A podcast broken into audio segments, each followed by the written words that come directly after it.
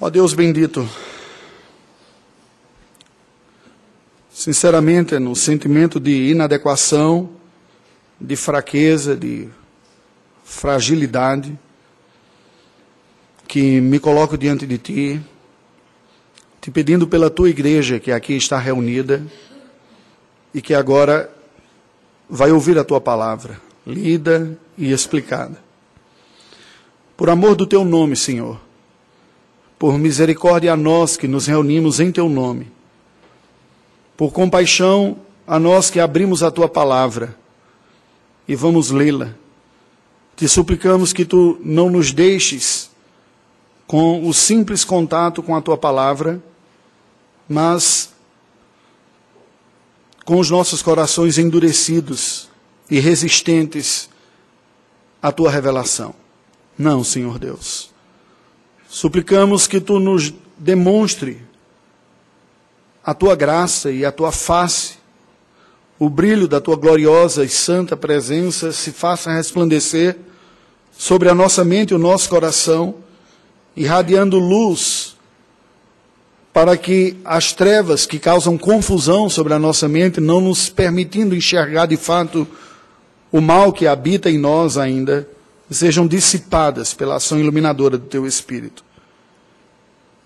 Suplicamos, Senhor Deus, a ação do teu Espírito por meio da tua palavra, para que em tua soberania tu nos des discernimento das escolhas do nosso coração, de tal maneira que percebamos os valores que determinam nossas escolhas, que governam a nossa vida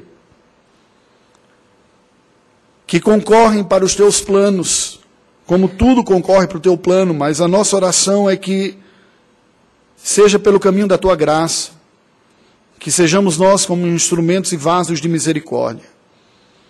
Visita-nos, para que este momento não seja simplesmente um momento de exercício intelectual, de compreensão discursiva, mas produza aquele fruto sobrenatural que ocorre toda vez que a tua graça se manifesta a pecadores como nós. Oramos que seja assim, em nome de Jesus. Amém, Senhor Deus. Amém. Até que ponto aquele desejo que está por trás do que é conhecido como o sonho americano pode afetar o estilo de vida que nós buscamos para nós mesmos? Até que ponto o nosso coração busca a satisfação pela realização dos desejos da nossa vida, através da forma legítima e honesta de gozar do fruto do suor do nosso rosto em uma terra de liberdades e de respeito ao próximo. Até que ponto esses desejos, que certamente são reconhecidos por pelos seres humanos, independente de sua confissão religiosa, como sendo nobres, motivadores e capacitadores da construção de cidadãos responsáveis que cooperam para a construção não apenas do seu futuro, mas de uma melhor sociedade. Até que ponto estes desejos são expressões de um desejo legítimo de construir uma vida melhor? Qual é o preço que você está disposto a pagar adiante para levar adiante, levar a cabo os projetos da sua vida. E não me refiro especificamente ou tocando naqueles que dizem respeito que é moralmente condenável pela palavra de Deus, porque para qualquer pessoa atenta ao texto sagrado, haverá de reconhecer que aquilo que a Bíblia condena não é um meio legítimo de eu esperar ser abençoado por Deus. Mas aquela pergunta mais difícil de pensar: e como os desejos legítimos e honestos, moralmente aceitáveis, se colocam sobre a minha vida e sobre a agenda da minha vida e sobre o meu coração, de um tamanho tal, de uma proporção tal, que passam a governar a minha existência, ao ponto de, se eu não alcançá-los, eu entrar em crise diante de Deus, de mim mesmo e vir até mesmo a perceber que a minha vida, ou sentir se a minha vida está sendo abençoada ou não, pelo sucesso ou não da realização desses sonhos. Até que ponto nós devemos insistir na busca da realização desta concretização aqui na vida de projetos legítimos. Quais são os valores que nos governam em nossas tomadas de decisões? Escolhas quanto ao trabalho, à família, à amizade, enfim, aquelas decisões que cotidianamente tomamos e que acabam marcando a trajetória da nossa existência aqui na Terra.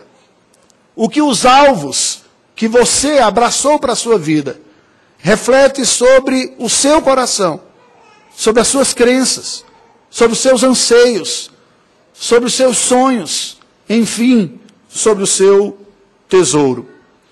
A pergunta central e focal que o texto que nós passaremos a ler agora nos apresenta é como a busca pelo sucesso pode afetar as nossas escolhas e revelar algo mais profundo sobre o nosso próprio coração, que numa leitura superficial seria interpretado como simplesmente algo legítimo, afinal de contas, temos escolhido o caminho da legalidade e não da ilegalidade para alcançar este sucesso aqui em nossa existência.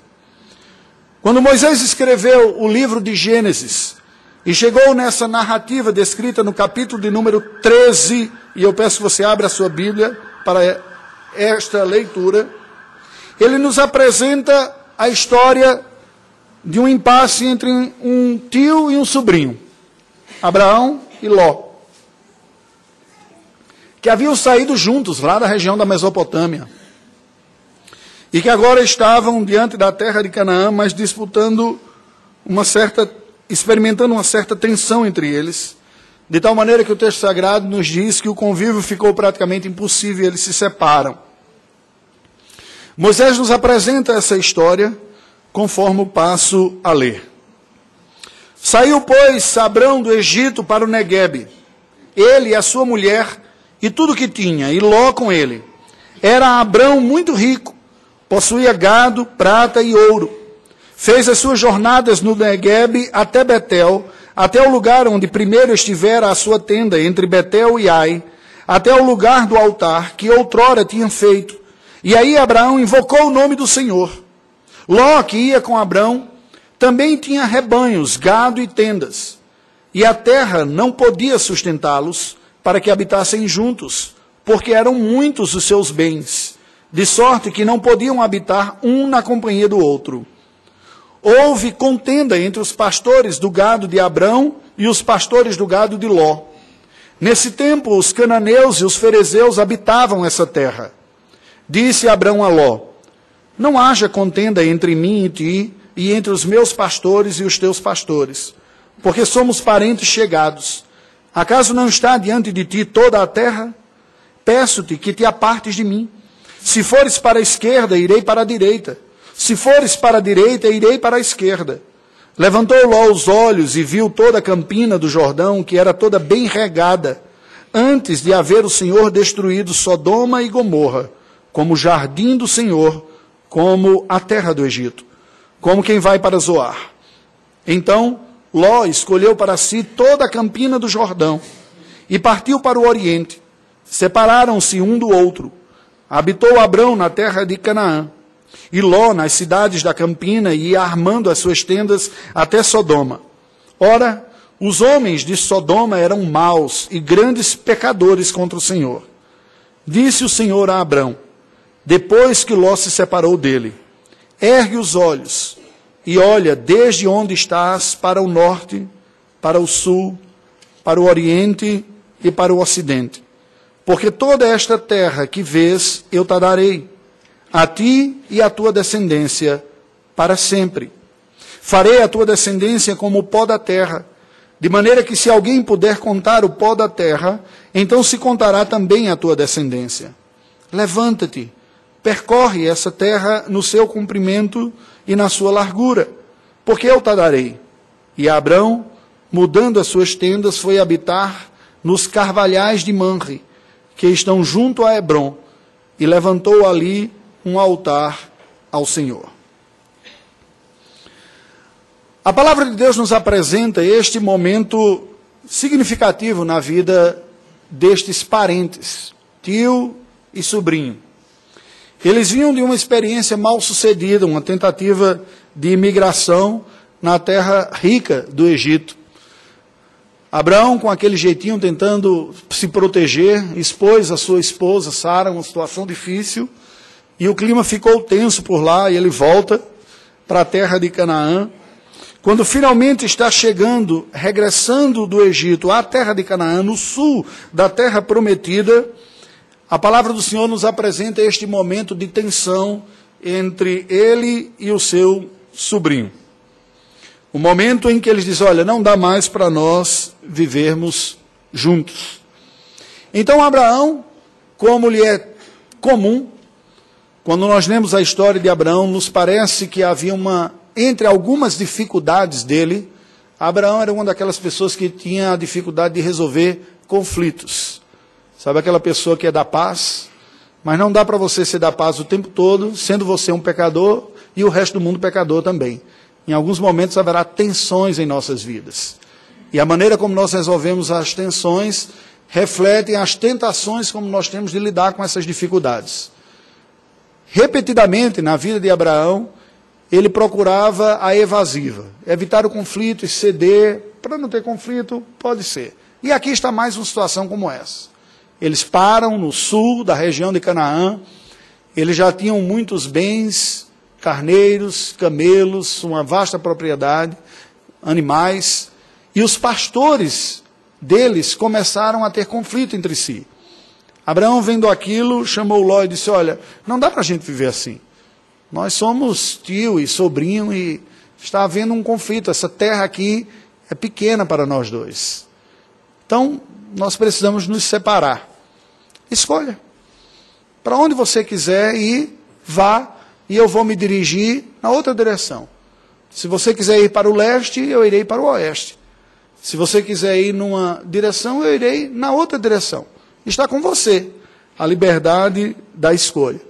E Ló, então, escolhe as campinas do Jordão, que nos diz o texto sagrado que àquela altura ainda não havia sido feridas pelo Senhor, feridas pelo Senhor com juízo de julgamento. Era uma terra fértil àquela altura. Quando nós estudamos sobre a geografia da região, em documentários, por exemplo, é sabido que até aquela terra, que ainda é um dos pedaços mais férteis de uma vasta península desértica, que é a Península Arábica, a região que engloba hoje as nações de Israel e do Líbano, são uma espécie de jardim, conhecido até entre árabe como Jardim de Alá. E aquela região de mais baixa depressão ainda colhia aquela altura a umidade suficiente para ser um verdadeiro jardim apetitoso aos olhos. A verdade é que desde que os nossos primeiros pais foram expulsos lá do jardim, aquele pedaço de terra tem ficado seco mais a cada ano que passa. Tem experimentado um processo de desertificação. Mas essa altura da história ainda não era. Aquela região era uma região fértil. E isso chamou a atenção de Ló e ele escolheu ir para lá.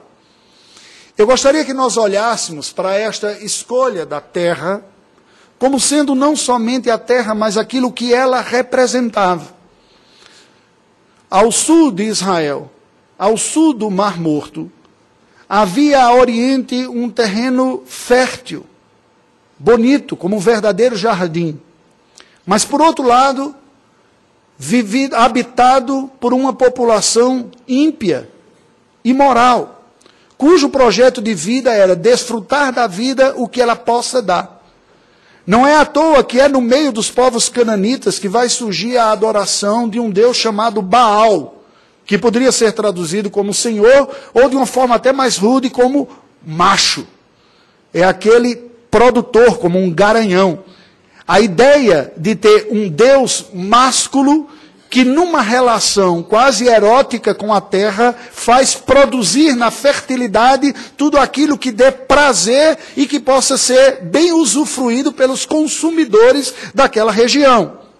Este conceito de associar a divindade como uma divindade que produz fartamente para a plena satisfação está ligado a muitas das religiões pagãs.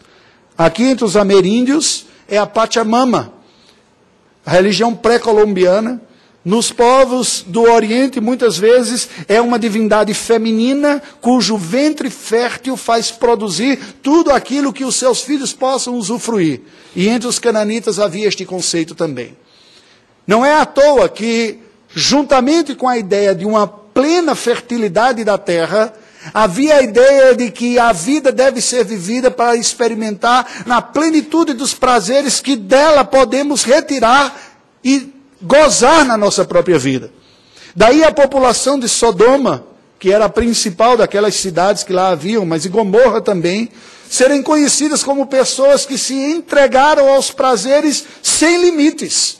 Qual o limite do prazer que eu posso sentir? O limite que eu me permitir dar. E ainda tinha ao seu favor a religião que eles construíram e que lhes servia de respaldo religioso e transcendental e até filosófico de dizer: é isso mesmo. A própria divindade a quem nós servimos é aquela que produz, que gera em abundância para que haja uma plena satisfação na alma, no uso fruto do que podemos colher. Isto caracterizava as populações das campinas verdes, prósperas e férteis do Jordão. Por outro lado, você tem uma terra que àquela altura não tinha este, este apelo visual tão forte, mas também era habitada por povos da mesma matriz religiosa. No entanto, havia um diferencial.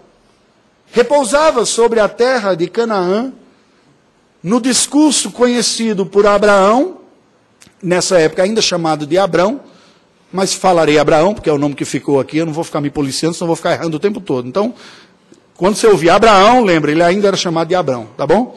Então, fazia no ouvido dele o eco das palavras do Senhor que disse: Eu te darei uma terra. E é esta, a terra de Canaã, que está a oeste do Jordão, a terra que eu estou prometendo para você. A terra onde as minhas bênçãos serão derramadas. Visualmente, você tinha a Oriente uma terra mais fértil e a Ocidente uma promessa. Logo, essas terras não eram simplesmente terras. Essas terras representavam projetos de vida. Para um, um projeto de vida de plena realização, de abundância e de usufruto sem medida do que da vida posso retirar. As campinas do Jordão. Para o outro, uma terra que, embora não pareça ser tão produtiva assim, carrega consigo a sentença da palavra de Deus de que ali a companhia, a presença de Deus e a bênção do Senhor estaria presente. Era o que marcaria aqueles que lá fossem viver em obediência a si. E assim, faço uma pergunta que gostaria que você tivesse em mente, à medida que nós caminhamos neste capítulo. Qual é a terra que você deseja conquistar? com terra, querendo dizer qual é o projeto de vida e realização que você deseja para a sua vida. As campinas de Sodoma ou o território de Canaã? Vamos ver como esta pergunta foi respondida por estes personagens aqui. Nos versículos de 1 a 7, nós vemos o texto sagrado nos apresentando o retorno à terra de Canaã por Abrão e Ló e as tensões que foram vividas por eles. A Bíblia nos diz que Abraão saiu do Egito para o Negueb, que é a região sul de Canaã. Foi ele, a sua mulher, tudo que tinha, e Ló, juntamente consigo, o seu sobrinho. Evidentemente com a sua esposa e as suas filhas também. E lá estavam ao sul de Canaã. O verso 2 nos diz que Abraão era um homem muito rico. Ele já possuía a essa altura gado, prata e ouro.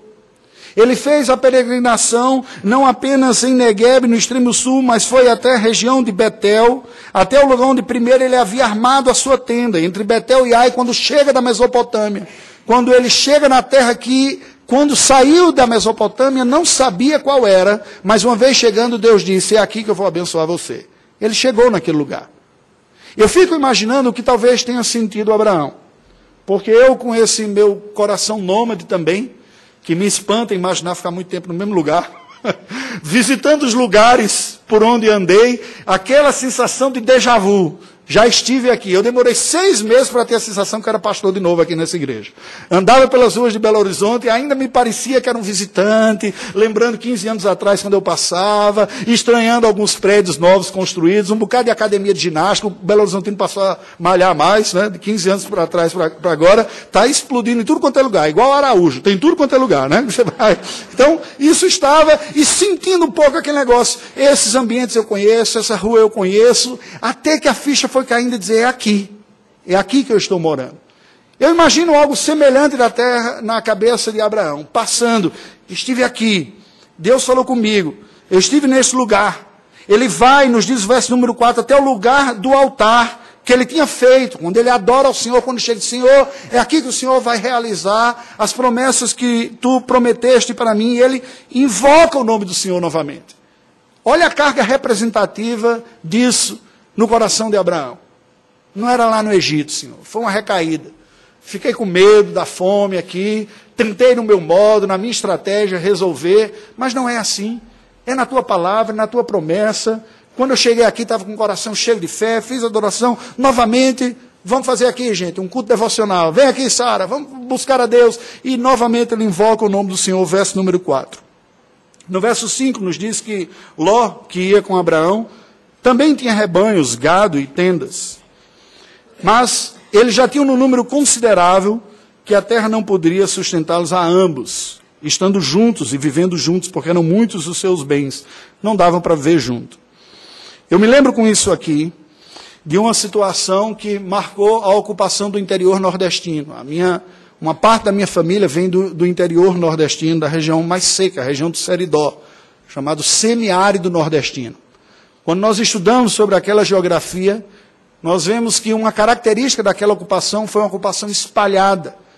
Não, a terra não produziu o suficiente para assimilar uma população muito vasta. E basicamente a população vivia de gado leiteiro, que requer pasto que não é tão abundante assim. O resultado é que você tem no interior, na região do agreste e do nordeste, pequenas cidades, uma população menor, mas espalhada e propriedades muito grandes com pessoas que vivem aqui e acolá espalhadas. Eu imaginei, quando estava meditando sobre esse texto, uma cena ao semelhante. Aquela característica, não dá para ficar todo mundo junto, é muito gado, gado precisa de espaço, precisa de... então nós temos que nos separar. E começou a dar conflito lá com os pastores. A Bíblia nos diz no verso número 7 que houve esse conflito entre os pastores do gado de Ló com os de Abraão. E destaca: nesse tempo os cananeus e os ferezeus habitavam a terra. O que, é que nós vemos aqui? Essa primeira porção que nos mostra esse retorno a Canaã por Abraão e essas tensões com Ló marcam este momento na sua vida que ele começa a resgatar essa sua piedade depois daquela experiência difícil lá no Egito. Não tem nada a ver com estratégia humana, não é o meu jeito que vai resolver os problemas, é o Senhor, na sua promessa. Ele prometeu este lugar. Então Abraão invoca o nome do Senhor adora a Deus novamente ali, está com, dizendo para o seu próprio coração e sentindo na sua própria vida que é isso aí, que Deus vai levar. Você se sente às vezes assim? Em momentos da sua vida que parece que você diz, olha, eu estava meio frio, meio vacilante, mas Deus está me renovando. E é isso mesmo, Deus é fiel, vai adiante, a gente se encoraja. E quando você está com o seu coração se encorajando, vem um desgraçado para brigar com você. E no caso aqui foi o sobrinho dele por causa de gado. Ele disse, oh, meu Deus, já está começando a, a, sentir prazer de novo no momento devocional, crendo em Deus, vem esse danado aí me, me, me atazanar. E o que ele faz? O que para ele era muito comum, tentar resolver a situação de tensão sem um conflito maior. Dos versos 8 ao verso número 13, nós vemos como ocorreu isto. Verso 8 e 9 nos diz que Abraão então se vira para Ló e diz: Olha, não é bom que haja contenda entre nós. Numa primeira leitura, parece que isso simplesmente é um sinal de maturidade, um sinal de espiritualidade, que de fato não é bom que haja contenda com ninguém. A palavra do Senhor diz que o servo do Senhor não deve viver a contender. Mas no mundo caído, entre pessoas caídas, desentendimentos acontecerão. E na verdade, uma das maiores evidências da nossa espiritualidade é como nós lidamos com os nossos conflitos. Como nós lidamos com os conflitos que são inevitáveis, que virão na vida. Entre marido e mulher, entre genro e sogro e sogra, né? com primo, no trabalho, com filho, eles virão. O que Abraão fez foi simplesmente dizer: Ó, Ló, nós somos parentes chegados, não convém. Está vendo toda essa terra aqui, diante dos nossos olhos? Verso 9. Eu peço que você se separe, vai para o seu cantinho, não dá para a gente ficar junto. Se você for para um lado, eu vou para o outro. Se você for para a esquerda, eu vou para a direita. Se você for para a direita, eu vou para a esquerda. Mostrando que ele dá a carta branca para Ló fazer a escolha. E no verso número 10, o texto nos diz que Ló levanta os olhos e vê aquela campina do Jordão. Ele tem uma posição privilegiada ali.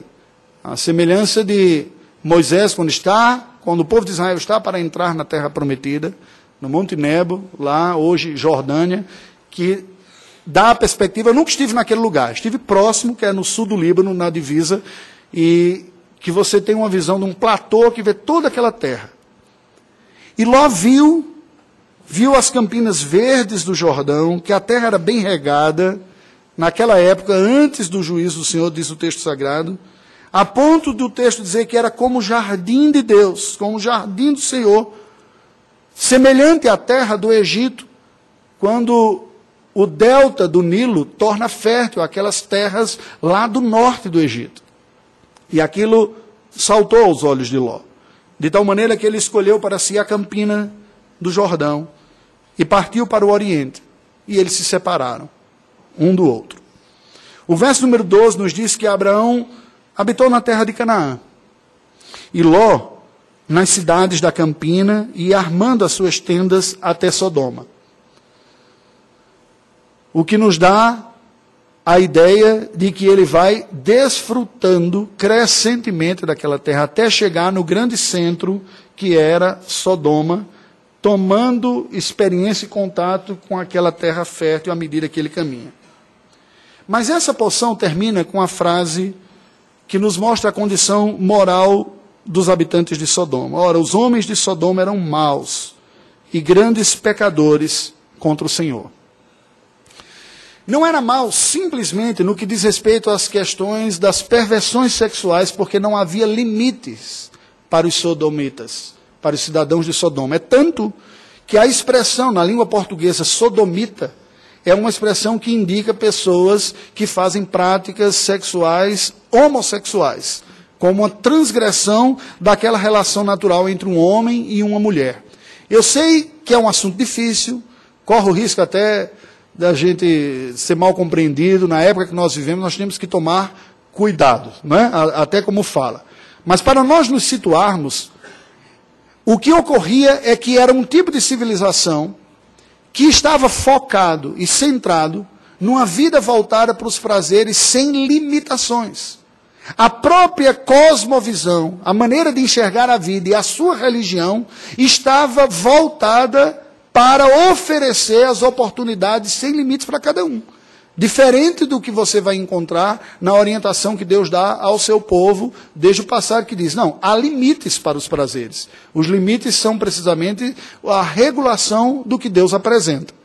Então, até para quem não acredita na palavra de Deus, não submete-se a ela, nós, nós temos aqui um embate de visões distintas diante da vida. Um grupo de pessoas que está recebendo um código de ética e moral que diz: Eu, o Senhor, te abençoo, mas eu regulo o que é a sua vida. E um outro grupo de pessoas que faz da divindade alguém favorável a um estilo de vida que não reconhece limites para os seus prazeres. O texto sagrado também fala de práticas de corrupção, do o que diz respeito à exploração do próximo e ao mau uso das riquezas por parte daqueles cidadãos. Então, sem querer usar aquela pecha, simplesmente como alguns dizem, de raivosos e odiosos, discursos de ódio, o que ocorre é uma população voltada simplesmente para a busca de seus próprios prazeres, que não reconhecem no outro o direito legítimo.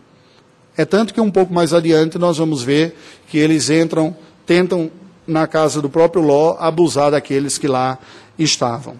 Bem, o que nós vemos dessa parte aqui?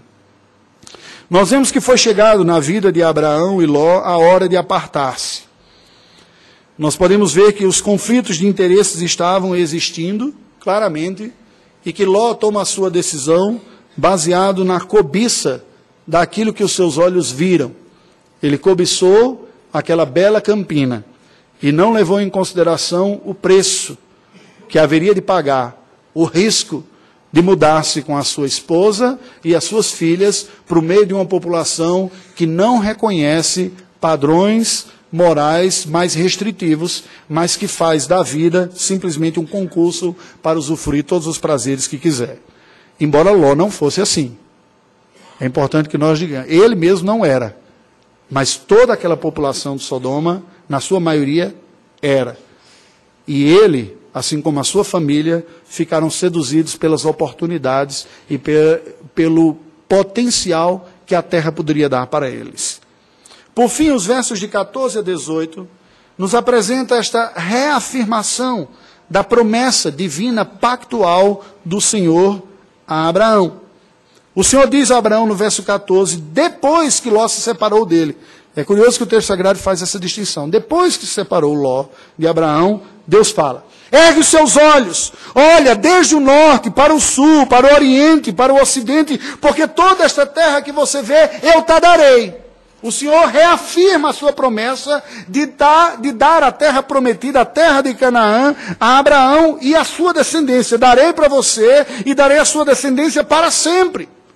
Eu, Senhor, estou dizendo, eu farei da sua descendência como um pó da terra, de maneira que, se alguém pode contar o pó da terra, então poderá contar também a sua descendência. Lembremos que Abraão é um homem já idoso e sua esposa uma mulher idosa também.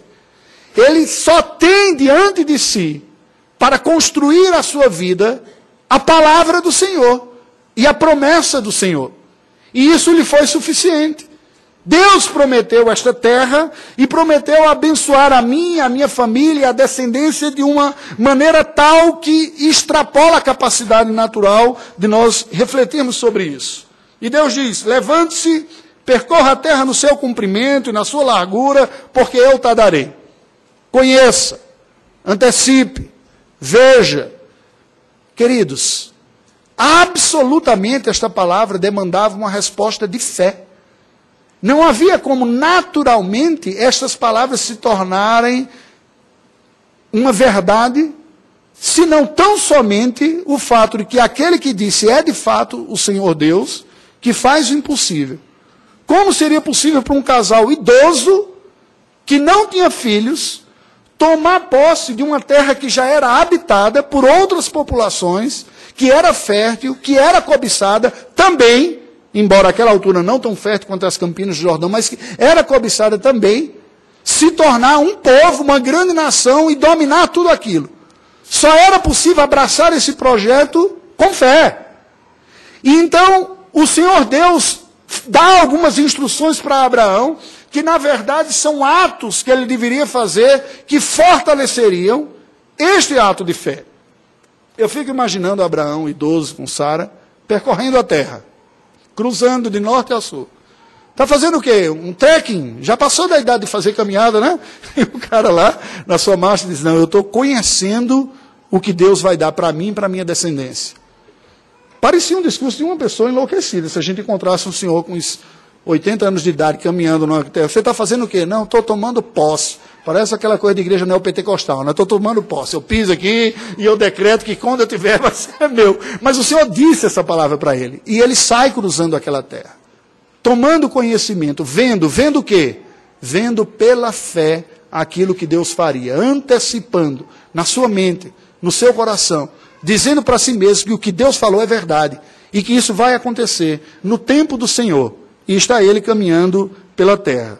No verso 18, a Bíblia diz que Abraão, mudando as suas tendas, foi habitar nos carvalhais de Manre, um pouco mais ao norte, na região mais central de Canaã, que junto a Hebron, que está junto a Hebron, e ali levantou um altar ao Senhor e adorou. Preste atenção, diferente dessas teologias da prosperidade, que diz que você vai tomar posse para usufruir na sua vida, Abraão não conseguiu enxergar nada da concretização disso efetivamente.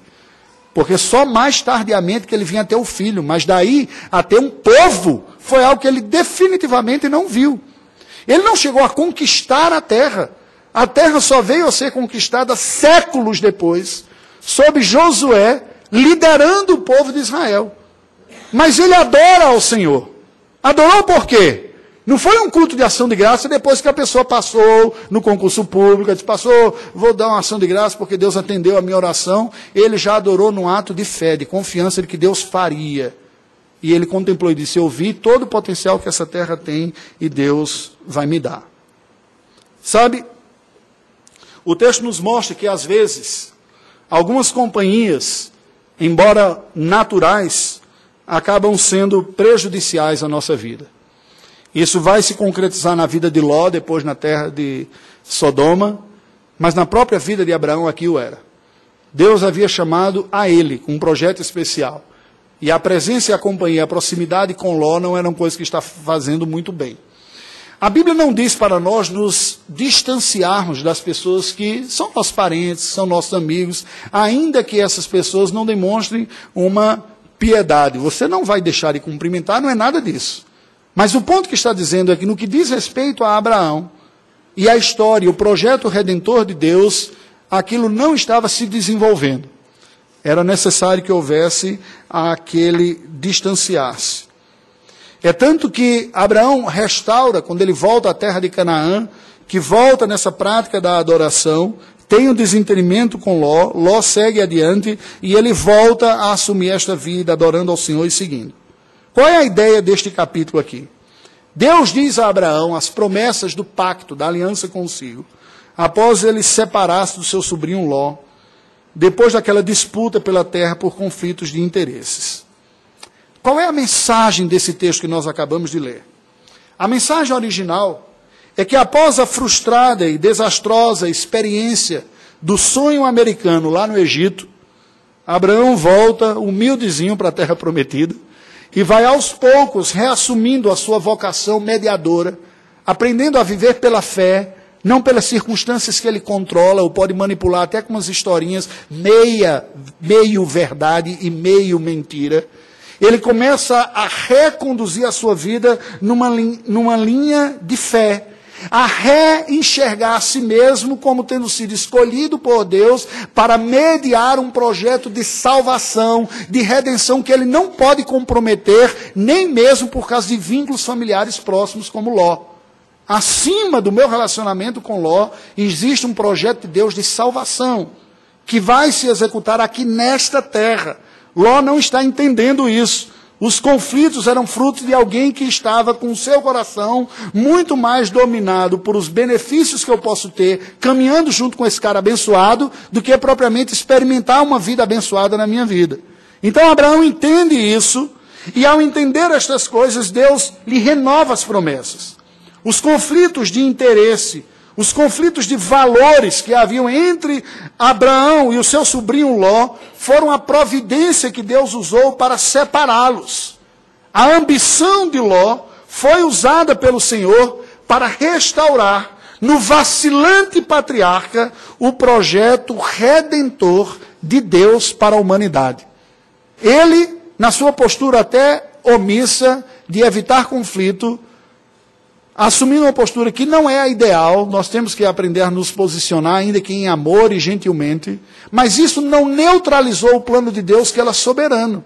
Deus usou a ambição no coração do seu sobrinho para tirar da vida de Abraão e de Sara aquele que haveria de ser um impedimento, alguém que não estava caminhando com a mesma linhagem de fé. Volto a dizer, isso não é uma norma para a nossa vida, mas era uma necessidade para a vida daqueles primeiros patriarcas que haveriam de depois produzir uma família a viver pela fé, e uma parte da família estava puxando para um outro lado. Então Deus usa a ambição no coração do sobrinho que era muito mais ambicioso do que fiel, embora a Bíblia não diga que ele seja ímpio, mas falam de justo, inclusive, mas como nós também sujeito às suas tentações, para que ocorresse esta separação. De tal maneira que agora estavam Abraão e Sara diante da possibilidade de retomar o projeto original de Deus e prover uma descendência através da qual viria o Cristo. É esse ponto que nós precisamos entender que não se trata simplesmente da história de uma pessoa ou de um casal idoso. A separação entre Ló e Abraão, fruto das ambições dominantes no coração do sobrinho, possibilitou a retomada do projeto redentor de Deus para prover à humanidade uma linhagem santa, através da qual o Cristo viria, o Salvador de toda a humanidade. A gente ouve as histórias e é natural que, no certo sentido, a gente se identifique com um drama particular e muitas vezes haverá uma identificação. Mas nós não podemos perder de vista que, para muito além da história particular, existe uma história maior, maiúscula, que Deus está construindo. Ele haverá de trazer o Salvador para a humanidade. E para isso ele está começando a construir o berço étnico, cultural e religioso um num pedaço de chão lá no Oriente Médio para que o Salvador nascesse. É isso que o texto sagrado está nos dizendo. O recado que serve para nós hoje é que esse sonho de encontrar satisfação, prosperidade, sucesso na nossa vida, ele pode se tornar um ídolo no coração de um crente verdadeiro. Pois acima da prosperidade e do conforto estão a comunhão com Deus e a santidade. Quando o desejo legítimo de se dar bem, não é errado querer se dar bem, ou crescer, começa a crescer diante dos nossos olhos e do nosso coração, a tal ponto de eu estar disposto a sacrificar a minha consciência, a minha fé, a minha piedade, ou da minha família, e submeter a mim e aos meus a um risco espiritual real, isto é sinal de que esses outros valores começaram a se tornar dominantes e mais importantes do que o próprio temor do Senhor na minha vida. Comumente, embora não todos, os imigrantes brasileiros e latinos se envolvem em muitas tramóias. Quando a gente sai por aí e ouve as histórias, seja nos Estados Unidos, seja na Europa, Espanha, Itália, o cara dizia, oh, eu estou aqui para ganhar dinheiro. E a fama que fica depois, por onde passam esses caras que estão ali para ganhar dinheiro, não está no gibi. Aquilo sobe na cabeça. E aproveita as oportunidades que o mundo mais civilizado oferece, até no crédito, de que do outro lado tirar uma pessoa civilizada também, que vai fazer uso normal. Depois a gente sofre, tentando alugar uma casa em Portugal e as pessoas dizem, ah, é brasileiro? Não, não está alugada não, para você. Valeu. Vou tentar com outro. Tendo o coração dominado por esse desejo de juntar riquezas e voltar, faz com que eles reproduzam uma atitude típica daqueles que nos colonizaram. É o meu troco, é a minha vez, é a minha oportunidade. Aquela lógica de alguém que olhou para esse pedaço de terra com o ouro que ele poderia oferecer e não olhou aqui com preocupações e responsabilidades com os povos que aqui dantes estavam e até mesmo com aqueles que para aqui vieram. Uma é a política do colonizador, outra é a política do colono, daquele que veio para viver, para habitar, para construir vida. Comentando sobre essa jornada de fé de Abraão, o autor aos Hebreus nos diz que ele aguardava a cidade que tem fundamentos da qual Deus é o arquiteto e o edificador. Ou seja, o seu desejo de conquistar Canaã não estava pelo produto natural que Canaã oferecia, mas pelo sentido espiritual de viver para a glória de Deus. Era isso que o levava aí adiante. Sobre os valores definidores das buscas dos cristãos, Paulo diz aos Efésios o seguinte: Portanto, se fostes ressuscitados juntamente com Cristo, nós lemos na abertura do culto. Buscai as coisas lá do alto, onde Cristo vive, assentado à direita de Deus. Pensai nas coisas lá do alto, não nas que são daqui da terra, porque morrestes, e a vossa vida está oculta juntamente com Cristo em Deus. Quando Cristo, que é a nossa vida, se manifestar, então vós também sereis manifestados com Ele em glória. E por fim, nós devemos ouvir o seguinte alerta de João, o apóstolo, ao escrever sua primeira carta: Não ameis o mundo, nem as coisas que há no mundo. Se alguém amar o mundo, o amor do Pai não está nele. Porque tudo que há no mundo, a concupiscência, o desejo, o prazer da carne, a concupiscência, o desejo pelo prazer dos olhos e a soberba da vida, não procede do Pai, mas procede do mundo. Ora, o mundo passa bem como a sua concupiscência, os seus desejos e prazeres. Aquele, porém, que faz a vontade de Deus, permanece eternamente. Quando estava meditando nessa mensagem, eu me lembrei de um clássico de Hollywood, e o vento levou. Aquela história que se dá na época da Guerra Civil norte-americana, quando o sul dos Estados Unidos sofre por essa mudança que a história legou, que agora a escravidão foi abolida. Fazendas, inúmeras fazendas que tinham do trabalho escravo a sua fonte de renda, viram a sua vida completamente transtornada. E a história se dá com uma família típica aristocrática sulista, com uma boa qualidade de vida, até que estoura a guerra civil e que os escravos saem, e a terra de Tara, como é conhecida, perde completamente o seu valor. Tudo é queimado. E a protagonista, aquela atriz principal, aquela personagem chamada Scarlett O'Hara, numa cena clássica do filme, depois de ter sofrido, passado dificuldades, tudo, olha para aquela propriedade, outrora rica, abundante, uma moça fina, de uma classe rica, mas que agora estava miserável porque tudo tinha perdido. Ela pega em suas mãos um pedaço da terra e ela diz: Eu juro por Deus que eu nunca mais passarei fome novamente, nem que eu tenha de mentir, trair ou matar. Deus é minha testemunha, eu nunca mais passarei fome novamente. Queridos, Somente aquela pessoa que chegou no limite da sua capacidade, do que pode fazer e do que não pode, haverá de conhecer como anda o seu próprio coração. Aquela atriz nos mostra esse drama humano de chegar no limite da sobrevivência e com essas situações dos limites da vida, das possibilidades que a vida nos apresenta, acabam proporcionando um cenário para que o verdadeiro eu, aquele que estava escondido pelas boas circunstâncias da vida, apareça. Há um ditado popular que diz que a ocasião faz o ladrão. Eu não concordo. A ocasião revela o ladrão que estava domesticado, acomodado, enquanto a vida não precisava fazer com que ele se manifestasse. Mas quando você é posto em xeque, provado em situações que você diz está para além da minha capacidade, aí é que é revelado o que de fato está dentro de você. Alguém já disse: dê o poder para alguém e você o conhecerá verdadeiramente. Mas não precisa ser o dinheiro ou o poder. Pode ser a pobreza, como foi no caso dessa mulher aqui, que passou a ser um monstro.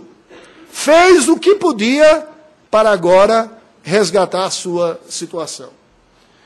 Uma das sensações que eu tive quando estive fora, no campo missionário, foi que eu conheci pessoas e vi esse peso também vindo sobre o meu coração, que deixaram a pátria brasileira, motivadas por um sonho de levar o evangelho do nosso Senhor Jesus Cristo para outros povos que antes não o conheciam, assim como nós deixamos o nosso Brasil e a nossa família.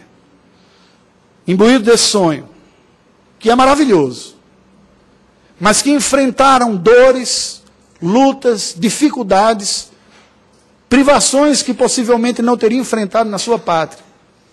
E que de alguma maneira aquele sonho morreu dentro delas. E você percebe que essas pessoas agora mediam muito mais a sua dedicação e diz: agora, primeiro eu vejo as minhas necessidades, depois o que sobrar eu vejo que poderá fazer.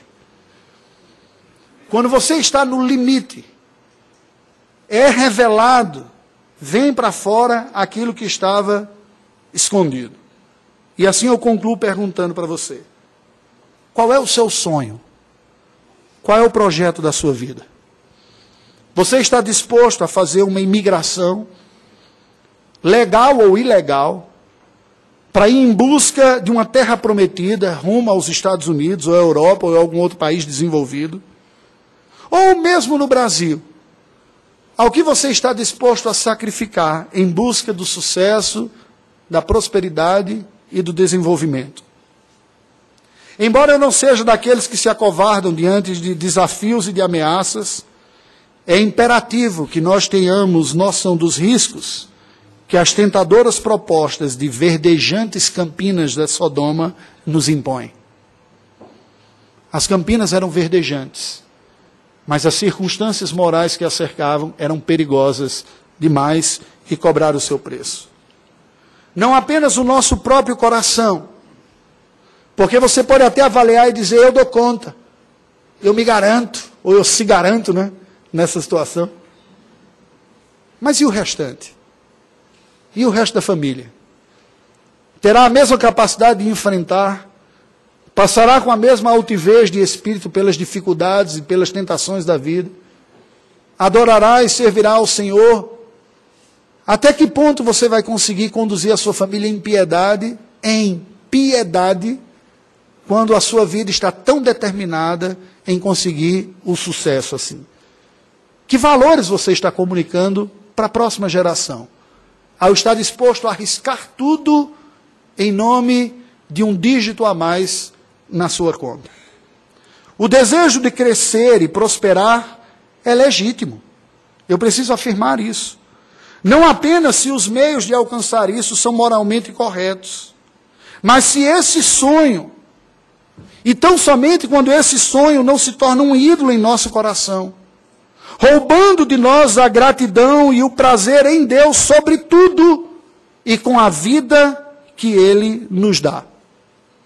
Se uma proposta que você recebe afasta você de viver uma vida de uma santa vocação e gera na sua vida conflitos de interesse no seu coração e nos relacionamentos que lhe cercam, tais conflitos, presta atenção, são alertas da graça de Deus para a batalha espiritual em sua vida.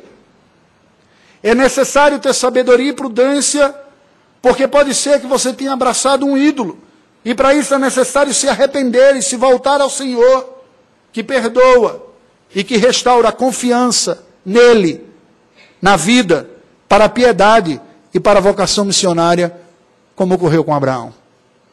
Voltou humilhado do Egito, das estratégias que construiu, e quando enfrenta o conflito com o Ló, ele agora passa como um andarilho que não viu o cumprimento de nenhuma das promessas que Deus fez neste momento e até uma boa parte da sua vida, mas creu e preservou a piedade. Prazer, segurança e luxo são os ídolos dos dias atuais, não aquelas estátuas do passado. Confie em Deus e ame-o sobre tudo, para aplicar na nossa vida. Queria que você pensasse e respondesse para você mesmo e para Deus: onde você espera encontrar realização, segurança e cuidado nesta vida? O que você acredita que vai oferecer estas coisas para você?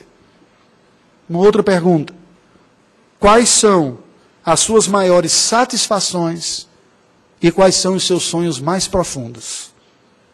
Aquilo que você almeja, que você desejaria de quando partir daqui dizer ele ou ela conquistou isso. Quais são? Ou mais, o que motiva você no dia a dia a fazer o que você faz? A levantar da cama, a enfrentar mais um dia de vida. O que lhe leva adiante?